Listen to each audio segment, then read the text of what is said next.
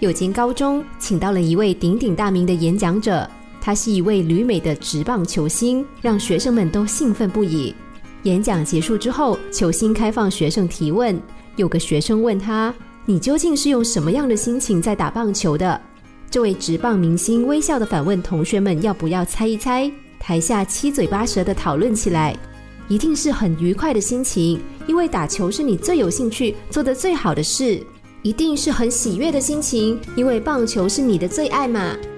这位职棒明星说：“你们都猜错了。多年以来，我始终是抱着戒慎恐惧的心情在打球的。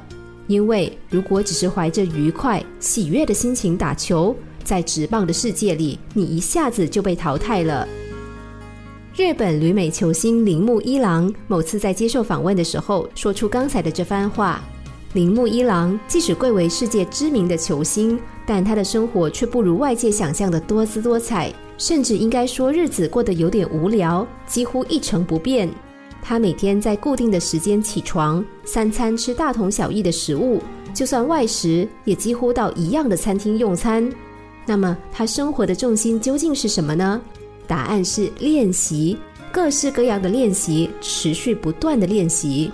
不过，他也并不觉得自己的工作是枯燥无聊的，否则恐怕早就转行了。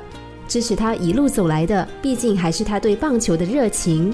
所以，他的故事告诉我们：只有热情无法做好一件工作，但是如果没有热情，同样也无法做好一件工作。许多人都希望自己的工作越轻松越好。但是日本趋势大师曾经毫不留情地说：“或许真的有轻松愉快的工作存在，就算有，你在其中得到的收获也不会是什么珍贵的东西。或许对于工作，我们常常忘了压力的价值。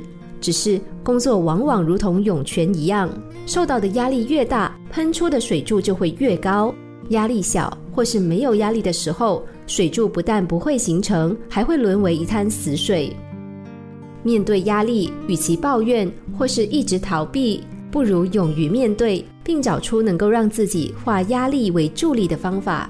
我们往往就会发现，很奇妙的工作的成就感，竟然也随着这种高压状态油然而生。